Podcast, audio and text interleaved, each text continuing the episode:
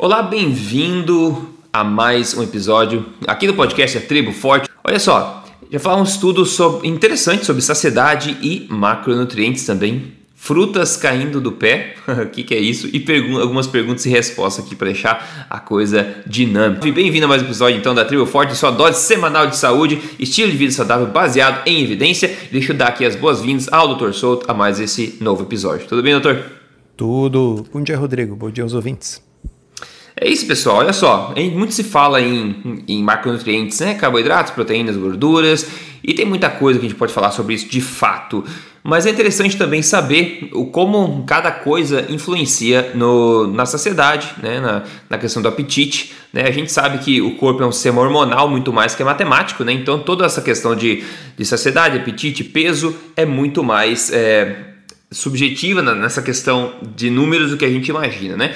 Então, quando a gente percebe como cada coisa impacta os hormônios, a gente pode ter pistas do que pode deixar nossa vida mais tranquila no aspecto de atingir o peso ideal e manter o peso ideal também. E saciedade é um grande deles. Saiu um é, um estudo, saiu não, saiu em 2008 na verdade, não é um estudo novo, mas que veio à tona agora, acho que o Ted Damon postou no, no Twitter, bastante bacana, onde eles fizeram, é, pegaram 16 pessoas e, e, deram diferentes, digamos, shakes para essas pessoas que eram todos iguais em, em, volume, todos iguais em calorias também, só se diver, é, diferenciando em questão de macronutrientes. Uns era mais carboidrato, outros era mais proteínas, outros era mais gordura, né? Para a gente testar qual que era a sensação de, de, de, fome depois e como é que eles testaram isso, calculando o impacto, né? Analisando o impacto que tinha essas coisas no hormônio grelina. O hormônio grelina no estômago é o hormônio que sinaliza o o apetite. Então, quanto mais é, cada macronutriente suprime a, a, grelina, né, menos fome você tem. E os resultados foram bastante interessantes aqui. Bastante interessantes. Vamos lá. Eles testaram, como falei, carboidratos, proteínas e gorduras. Quando as pessoas comeram, é, tomaram esse shake que era rico em gorduras, a fome caiu, né? a grelina caiu no começo, suavemente e se manteve baixo por muitas horas. Quando o pessoal tomou o mesmo shake que era bastante rico em proteína, o que aconteceu? Essa grelina caiu mais drasticamente, consideravelmente mais drasticamente é, e mais rapidamente também, e também se manteve baixa por muito mais tempo.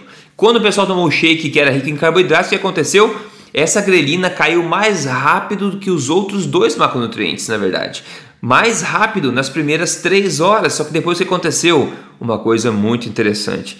Depois das três primeiras horas, o que aconteceu? Essa linha, de, é, a quantidade de grelina fez um rebote.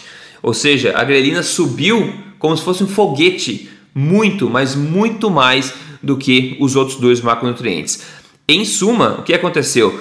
O carboidrato matou a fome na hora, três horas depois ele gerou fome muito mais do que os outros dois macronutrientes que se manteram controlados aí é, abaixo da linha aqui no gráfico no caso dessa, dessa questão da, da grelina. Né? Então carboidratos mata a fome rápido, assim como qualquer um dos macronutrientes, tende a suprimir o hormônio grelina e a sensação de fome, só que o carboidrato é aquele que vai gerar a fome mais rapidamente novamente. Uma coisa interessante de se de perceber, hein, Dr. Souto?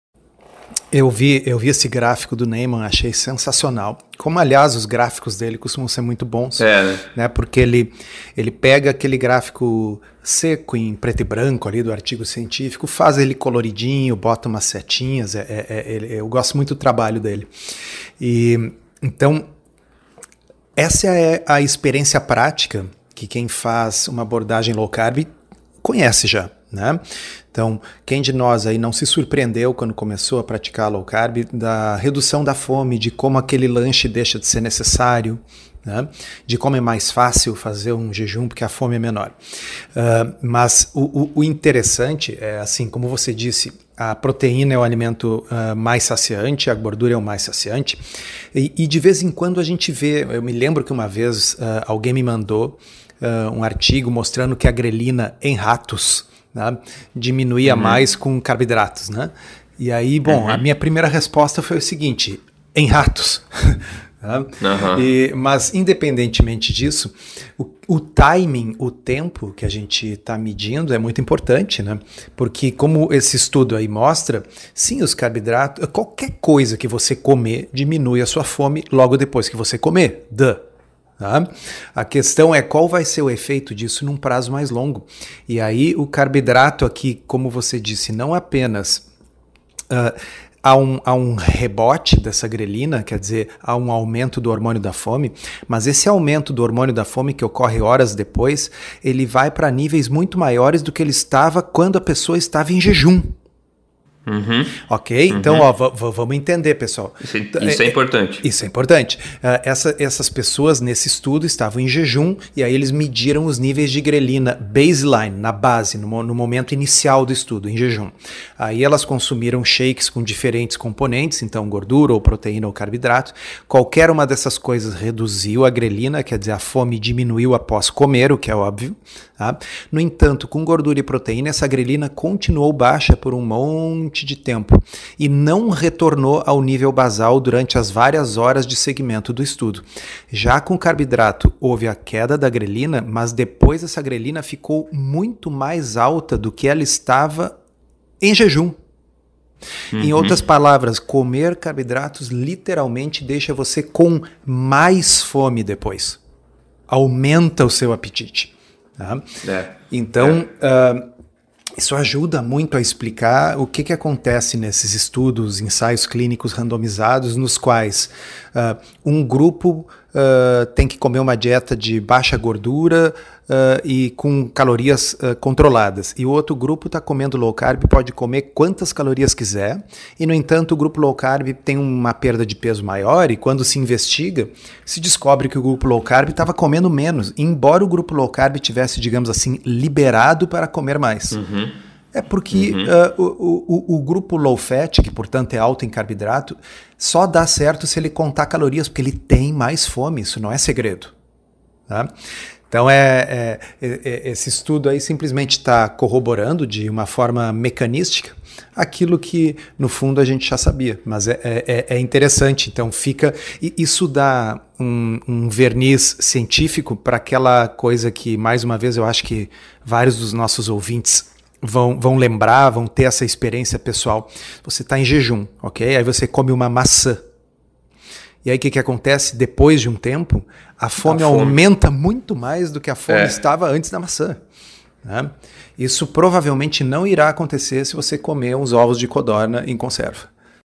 É, é verdade. Na verdade, a galera que come duas em duas horas ou três, três horas só consegue fazer isso comendo fundamentalmente aí é, carboidratos, né? Porque caso contrário seria muito difícil colocar essas coisas garganta baixa a cada duas horas. E aqui nesse gráfico eles mediram até seis horas depois dessa, dessa, desse shake.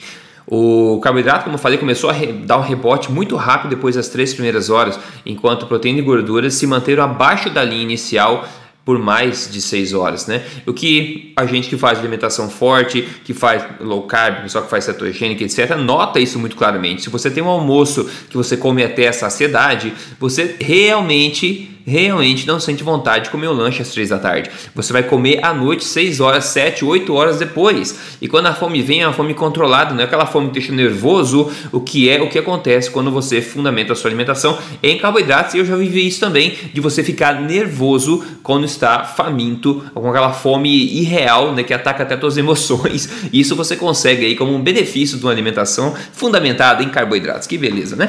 Então Inclusive, tem muitos, Rodrigo, tem muitos benefícios. Tem, tem, um, tem um outro aspecto aspecto que, que envolve esse, esse efeito provocador de fome do, do carboidrato uhum. uh, e que tem a ver com nutrição esportiva. Uh, a, a, gente por muito tempo ouviu, e existe esse mito que rola por aí, que a pessoa precisa de carboidrato para ter hipertrofia muscular. Né? E isso não é verdade, na realidade o que precisa ter é, é o estímulo do treino, precisa ter proteína. Tá? O que muitas vezes acontece é que o sujeito, o fisiculturista, ele precisa consumir uh, bastante proteína e ele precisa consumir bastante calorias, ok? E para conseguir consumir bastante calorias, aí o carboidrato ajuda. Né? Uhum, então ele é um uhum. cara que ele não está querendo diminuir o seu peso, ele está querendo aumentar o seu peso. Né?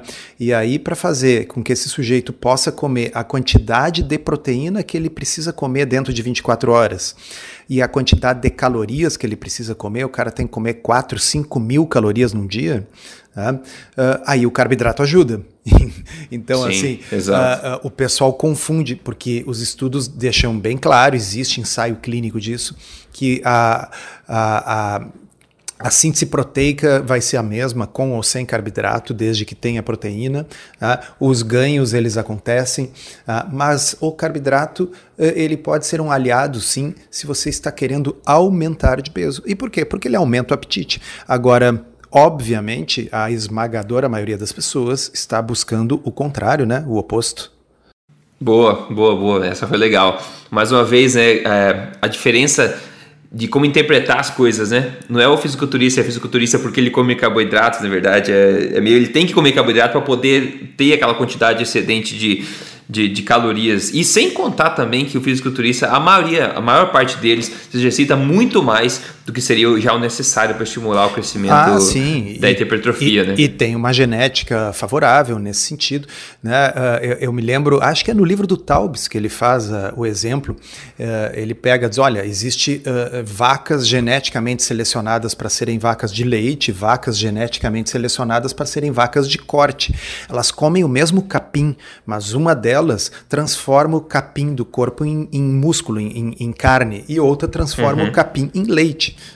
Né? Então, uhum. uh, nós temos seres humanos, isso não é novidade, que tem uh, facilidade de criar uh, massa magra, de transformar em músculo, e tem outros que têm muita facilidade de transformar em gordura. Bom, então a ideia é vamos tentar adequar a alimentação e o estilo de vida das pessoas dependendo do objetivo, né? O que eu não posso é pegar a alimentação que foi bolada para fazer um sujeito aumentar de tamanho, então uma alimentação que dá fome para ele comer bastante, e dar essa mesma alimentação para o sujeito com síndrome metabólica, gordinho, que está precisando emagrecer. Então, só porque a, a batata doce e a aveia ajuda o cara que precisa ganhar 20 quilos nos próximos meses, a batata doce com aveia pode não ser a melhor opção para o sujeito que precisa perder 20 quilos nos próximos três meses. Né? Exatamente. Exatamente.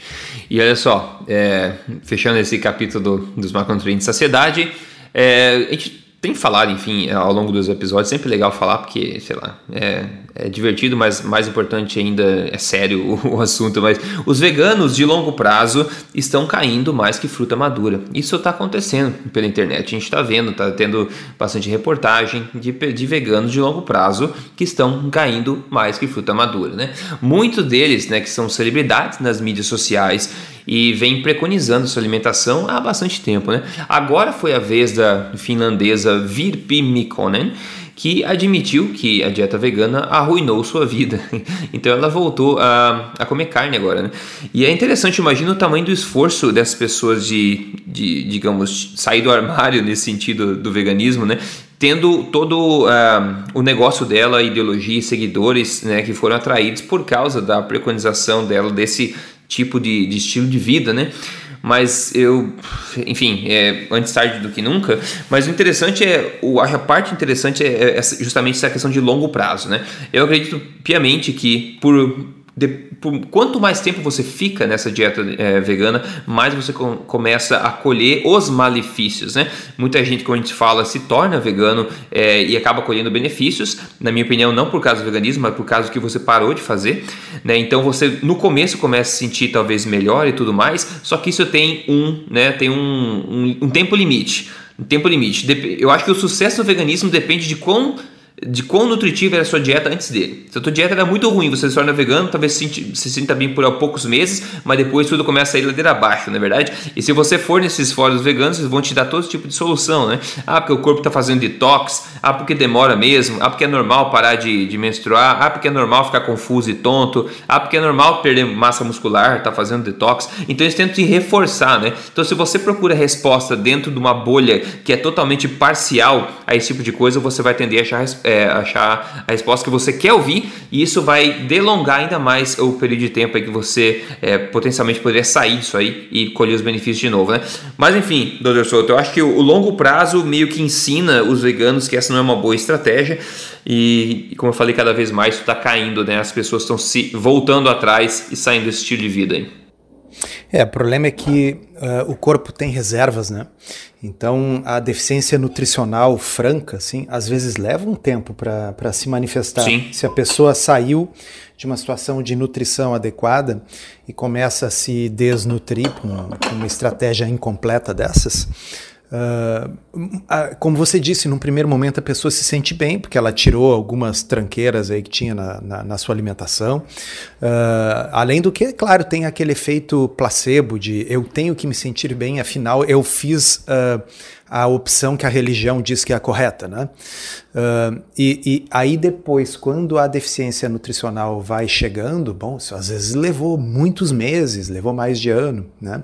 E aí a gente vê essas situações onde as pessoas uh, passam do ponto, né? Uh, várias dessas situações que saem na imprensa, pô, a pessoa já está doente, a pessoa está com deficiências graves, e aí finalmente ela desiste. Ela demorou tanto tempo por. aí é um misto, né? De uh, dá aquela dissonância cognitiva de ter que admitir que a, é. a, aquela opção que ela defendeu e acreditou e defendeu publicamente, no caso dessas pessoas públicas, né? Que, que não estava correto. E o medo do bullying, né? Porque. Com certeza. É, como, como uh, isso. Uh, é uma seita, né? Então o, o bullying é, é muito forte. É forte. Né? É, é muito forte. forte.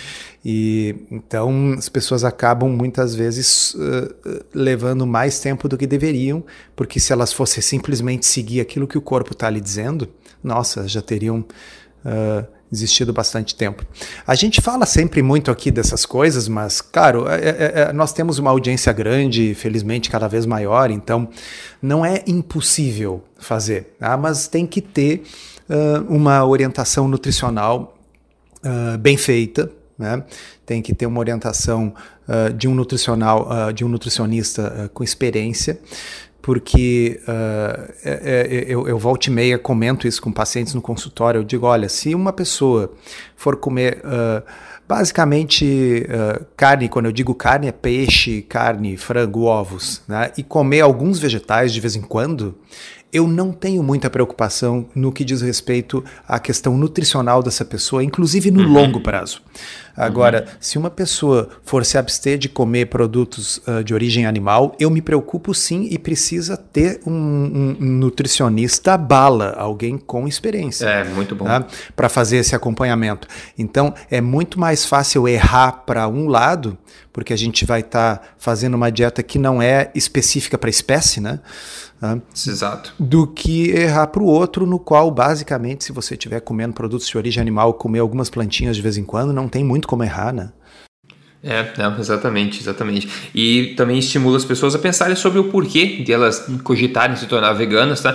E nesse caso seria checar os fatos de fato, tá? Não fato vindo da bolha vegana, mas fatos imparciais, porque a, a, o conjunto de evidências aponta que não é nem bom para a saúde humana, não é nem bom para os animais e não é nem bom para o planeta que esse tipo de coisa seja propagada. Mas aí cada um tem que, enfim, tomar tomar as rédeas do próprio destino. Aí. Agora, quem não segue ideologia e segue ciência para mudar o corpo é o nosso caso de sucesso de hoje, que é do Gabriel, que é muito legal. Ele mandou a foto antes e depois. Ele falou: com essa vitória, 30 quilos a menos, eu ganhei uma nova visão de mundo. O começo de uma vida mais serena, atento a oportunidades, em busca dos novos sonhos. Você salvou minha vida, isso não tem preço. Pô, quero parabenizar o Gabriel, escreveu um post bem legal no fórum lá do, do, do pessoal que está seguindo o Código Emagrecer de Vez. 30 quilos não é pouca coisa e a foto anos depois deixa bem claro isso. Então, Gabriel, parabéns por ter aí, enfim, acreditado e seguido em frente com, com isso tudo aí. Se você quer seguir passo a passo também, como o do, do Gabriel fez, quer seguir hábitos passo a passo focado em emagrecimento do baseado em evidência, entre aí em código emagrecerdevez.com.br, veja lá o vídeo de apresentação, se ressona com você e a gente vai te abraçar lá dentro se você resolver entrar. Código emagrecerdevez.com.br. Ok, tem agora duas perguntinhas aqui do pessoal para a gente tentar ajudar, é, doutor Soto, olha só. A primeira pergunta vem da Mari Costa. Ela fala: Eu queria, bom, a gente já falou isso várias vezes, mas enfim, eu queria saber qual é a fruta que tem mais açúcar, porque estou fugindo do açúcar, mas queria comer uma fruta que fosse legal para mim.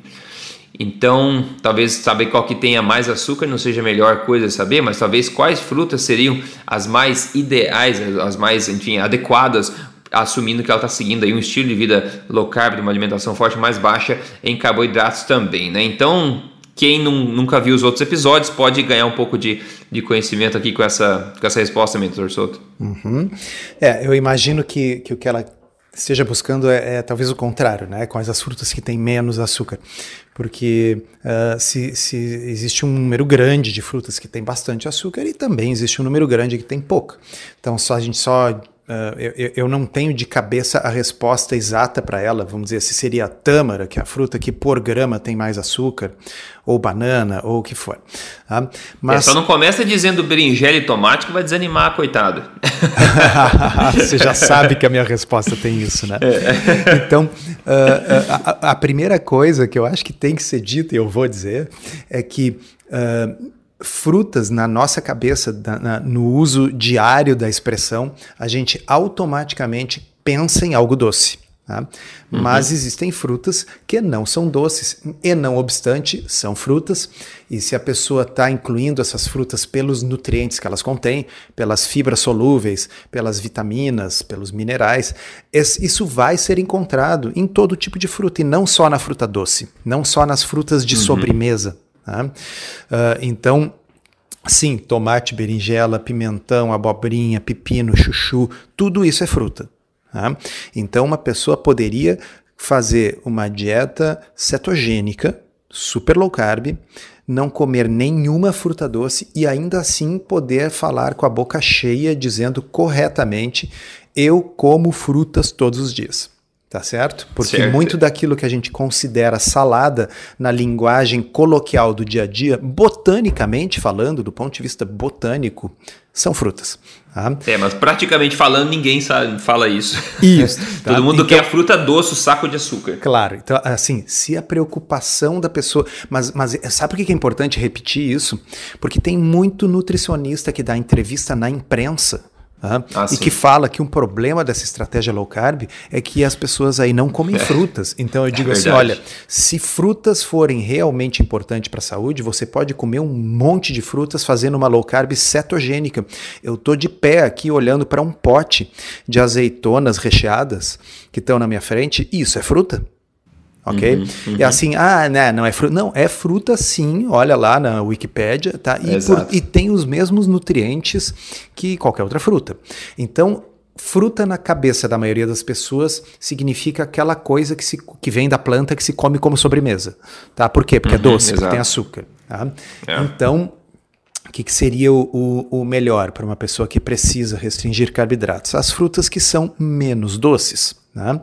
Então, uh, tirando as brincadeiras aí da, da, azeitona e da berinjela e do chuchu, né? mas pensando agora nas frutas que a maioria das pessoas pensa, uh, em inglês se usa né, a, expressão, a expressão berries. Berries são as frutinhas vermelhas silvestres, então o morango, o mirtilo, a framboesa, a amora.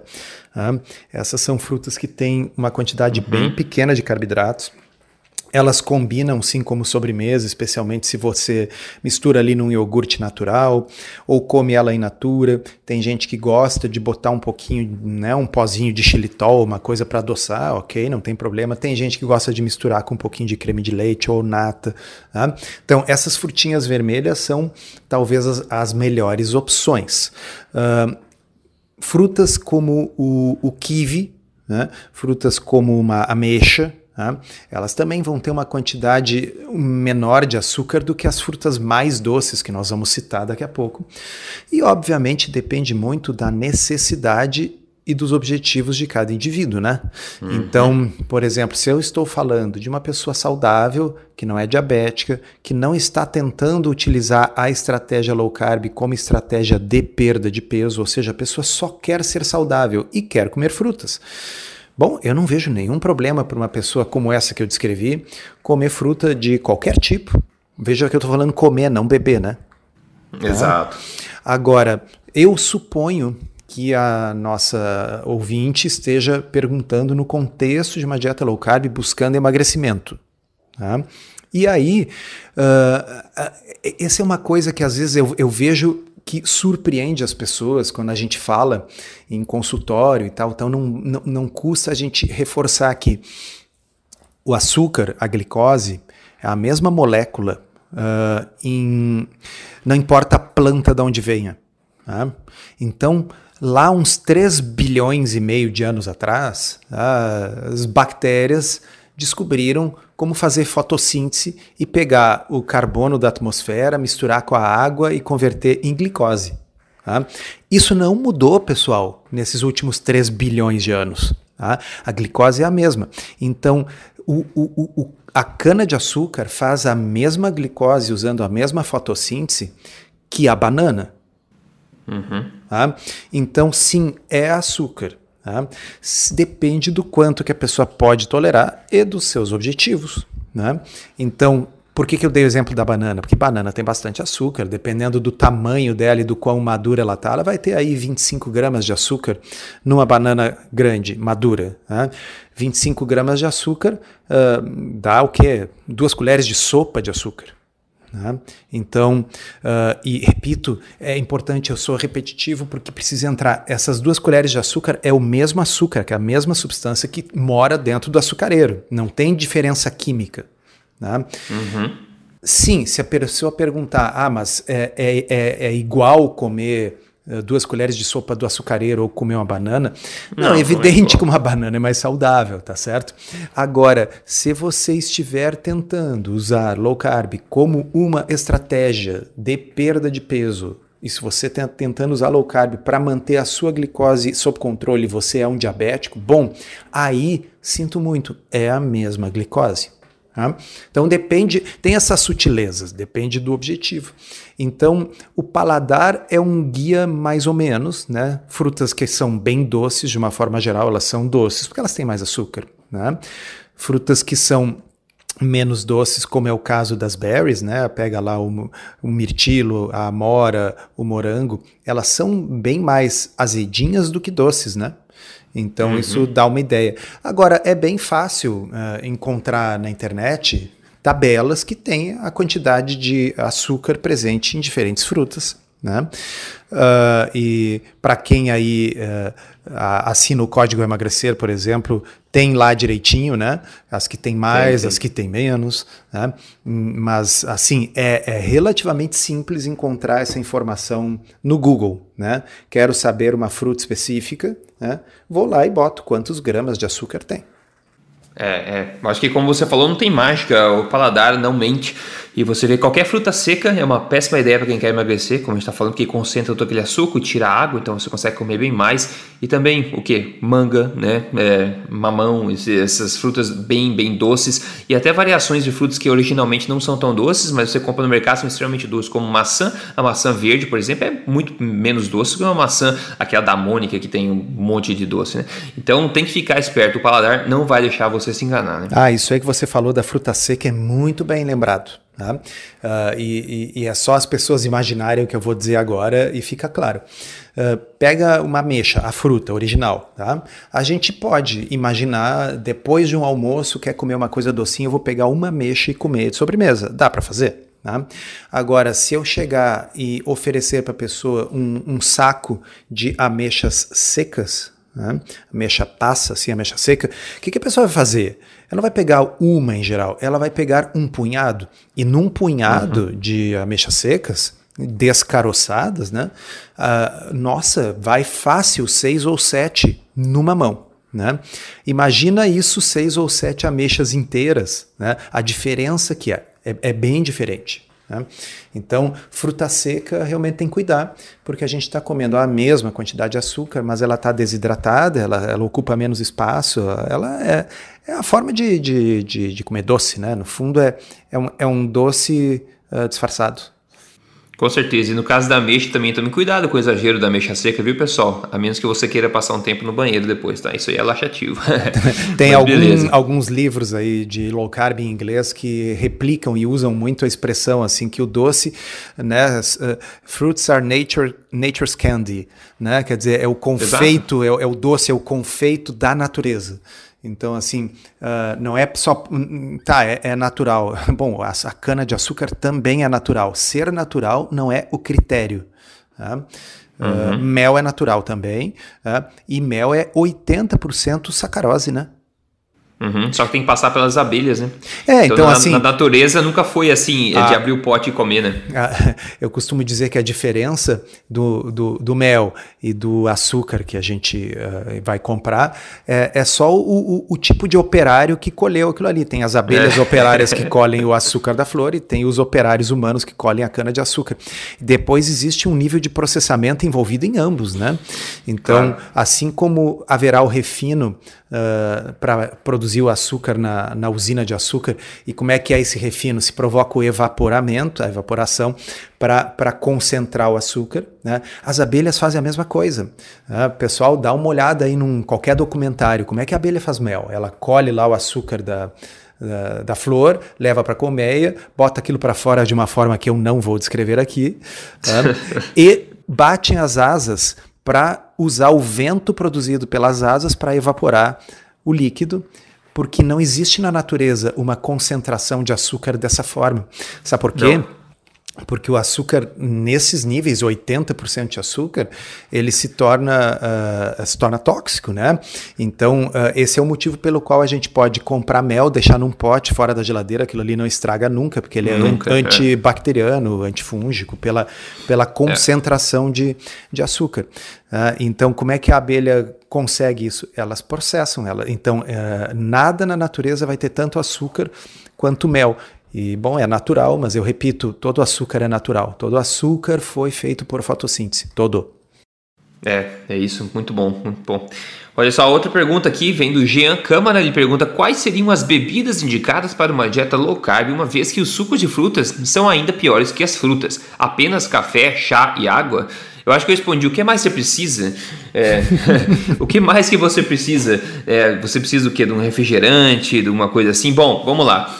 Se você quer seguir uma dieta low carb, uma alimentação forte principalmente, onde o fundamento dela é um basear a tua alimentação em alimentos de verdade, você quer se desconectar um pouco dessas coisas criadas por nós seres humanos, né? Ou pela madrasta indústria, na é verdade, e colher mais o que a mãe natureza tem a oferecer. E se a gente se colocar na floresta, no, num ambiente natural, você vai ver que você não vai encontrar coisas além de chá, água e até o café vai ser difícil fazer, não é verdade? Agora, tem coisas que você pode tomar também esporadicamente, coisas alcoólicas, que não sei se é isso que ele está perguntando, como um vinho seco, por exemplo, como um destilado em pequena quantidade, de vez em quando, é uma coisa que pode fechar no estilo de vida da alimentação forte ou do low carb também. Mas eu imagino como ele comparou com a questão de suco de fruta, que ele quer uma coisa para tomar durante as refeições ou durante o dia. E sim, café sem, sem açúcar, chá sem açúcar e água, seja com gás ou não, são as melhores opções, né? Afinal, o que mais você vai querer tomar? Coca zero, tá? Pode fazer também. É uma coisa natural? Não. Todo mundo sabe os, os malefícios disso a longo prazo? Não.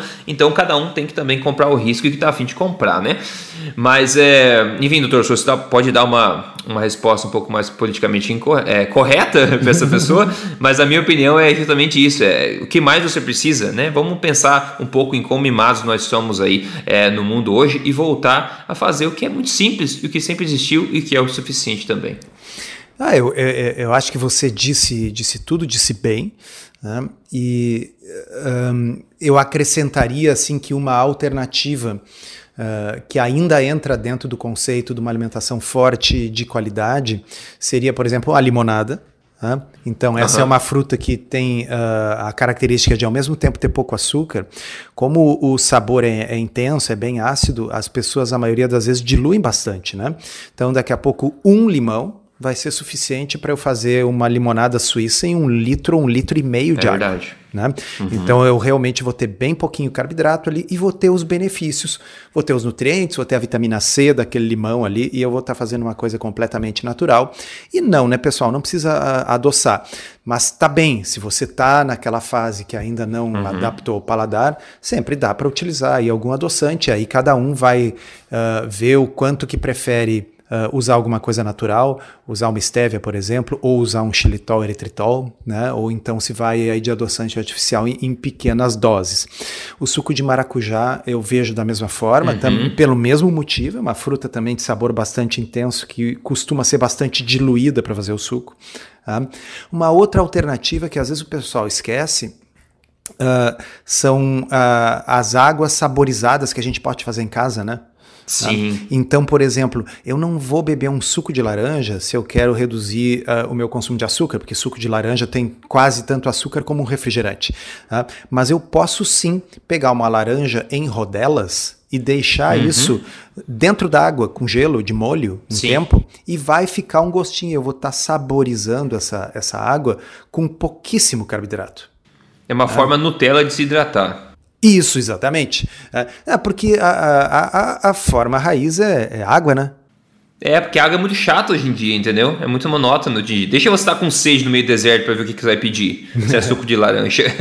Ah, então tem mais essa alternativa. Uh, é, o, verdade. O, o chá, que a maioria das vezes as pessoas consomem quente, mas às vezes um chá gelado aí pode ser uma, uma opção também, né? Isso aí na América do Norte, aí você que está aí no Canadá, é muito comum no restaurante, basicamente, o que, que eles oferecem é, como padrão, assim, é ou água, né? Uhum. Uh, ou então iced tea, né? É o chá gelado, bota um copo com uma tonelada de gelo e um iced tea até em cima, né? Então, é um hábito que a gente não tem tanto aqui, mas nada impede que o sujeito faça um chá e, e num volume maior, assim, faz um, faz um litro lá e deixa na geladeira e vai usando. Né? Sim, sim. E então, quanto à questão do, do das bebidas artificial, artificiais uh, adoçadas artificialmente, uh, você disse tudo, né, Rodrigo? É, é, vamos dizer, a pessoa que vai beber aquilo ali, e, e, eu não vou dizer que eu não faço de vez em quando, porque eu faço, né? Uh, mas eu não, quando eu estou tomando ali uma, uma Coca Zero, eu não estou tomando aquilo com a ilusão de que seja uma coisa boa para minha saúde. Eu estou pensando assim, bom, já que eu estou com vontade de tomar um negócio artificial, que seja sem açúcar, né? Uhum, uhum. Isso é esporádico, né? É esporádico, não, não, não é a base da minha hidratação. Já foi no passado, mas não é. É, exato, exato. Não crie esse hábito que sair dele é muito difícil, né, Pô, pessoal? é difícil. É um do, foi é. um dos vícios mais difíceis. É, é verdade. Mas tem muitas opções, você vê só, pessoal. Se você quer continuar sendo mimado, tem muitas opções. Olha só. Vamos lá, então, falar o que, que enfim, a gente comeu na, na última refeição, né? Você está gravando esse podcast de manhã, então imagino que você ainda não teve seu almoço, mas pode comentar se você comeu algo no café ou ontem na janta. É, então hoje de manhã não comi nada. Ah, uh, agora, enquanto estava falando com você aqui, estou com caminhando e conversando e gravando, eu fui na geladeira ali e ataquei um negócio que tinha na geladeira. Que terá uhum. sido? Tá? Foi uma conserva de ovos de codorna. Uhum. Tá? Então, uh, mas enfim, é porque aquele negócio, sabe que o cabeça vazia, como é que diz o negócio? É casa do diabo, o negócio É a casa do diabo, é a casa do carboidrato também. mas é. se você não tem uh, isso na sua geladeira, se as suas opções são opções adequadas, facilita, né? Então abre a geladeira assim, putz, estou com fome, o que, que eu vou comer? Olha ali, ó, tem uns ovinhos de codorna me olhando. Né? Eles já estão prontos, descascados, devidamente salgadinhos em conserva. Né? Então, uhum. a, a, são, a, a, gente tem que tornar a própria vida prática, né? Porque depois uhum, aí a pessoa certeza. vai reclamar, puxa, é muito difícil esse tipo de vida. Bom, depende, você pode fazer difícil ou pode fazer fácil, isso vale para tudo na vida, né? É, não, com certeza, com certeza. Eu falo que eu comi ontem, ontem a, a, a, janta, então, foi bacon, ovos e também um pedaço de carne que sobrou do almoço, um pedaço de fraldinha que eu fiz no grill. Muito bueno, muito gostoso, fácil, fácil, fácil. E esse segredo, que nem você falou, acho que é bom relembrar, o segredo para você se adaptar é manter opções boas ao redor. Se você mantém opções ruins ao seu alcance, você vai tender a pegar elas, não importa quão motivado você está. Então não facilite é, não dificulte, na verdade, a sua vida deixando opções ruins ao seu alcance, mas rodeie-se de opções boas, assim fica muito mais fácil, né? Ó, e se muito alguém ouviu fácil. agora na gravação um apitinho de micro-ondas aqui, tá? isso aí é porque casualmente, por total casualidade, justamente enquanto nós estávamos falando em coisas para beber, eu estava com a mão esquerda aqui preparando um chazinho, né? Uh, então, uhum. ah, aqueci uma água ali, já deixei um saquinho dentro do, do negócio. Então, são coisas relativamente simples, né? Que, que não requer esforço, literalmente dá para fazer com uma mão só. Né? Uhum, uhum. Uh, é isso aí. Então, assim, uh, a, a, vida tem que ser simples, mas uh, quem torna simples ou difícil é a gente. Né? Porque, e, e isso vale para aqueles argumentos de que por, ah, low carb é muito caro. Eu, e eu sempre respondo: bom, a gente pode gourmetizar uma dieta pobre em carboidratos ou rica em carboidratos. A gente pode dificultar ou simplificar uma alimentação pobre ou rica em carboidratos. Né? Uhum. Então não se trata tanto de uma questão de macronutrientes, eu acho que se trata de otimização, né? Uhum, uhum, é verdade, cada um pode adaptar como quiser. Se você quer gourmetizar, que faça isso também. É. Mas enfim, né? Uh, é isso. É, então a gente fecha agora essa, essa pauta do episódio de hoje. Siga a gente no Instagram lá, me siga em Rodrigo Polesso no Instagram. Siga o Dr. Souto, no JC Souto e também a abc.org.br lá. E a gente segue junto nesse movimento positivo em nome da ciência nutricional, ok? Então a gente se fala semana que vem no próximo episódio. Dr. Souto, obrigado e a gente se fala. Até lá. Obrigado, até a próxima.